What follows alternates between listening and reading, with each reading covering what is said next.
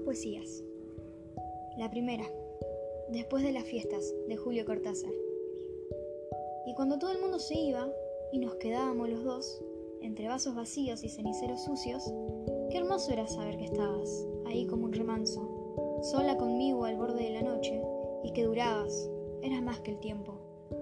Eras la que no se iba, porque una misma almohada y una misma tibieza iba a llamarnos otra vez, a despertar al nuevo día, juntos, riendo, despeinados.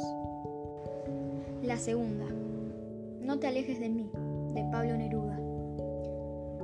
No estés lejos de mí un solo día, porque como, porque no sé decírtelo, es largo el día.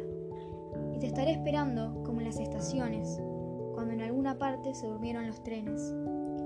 No te vayas por una hora, porque entonces, en esa hora, se juntan las gotas del desvelo, y tal vez todo el humo que andaba buscando casa venga a matar aún mi corazón perdido. Ay que no se quebrante tu silueta en la arena, ay que no se vuelen tus párpados en ausencia.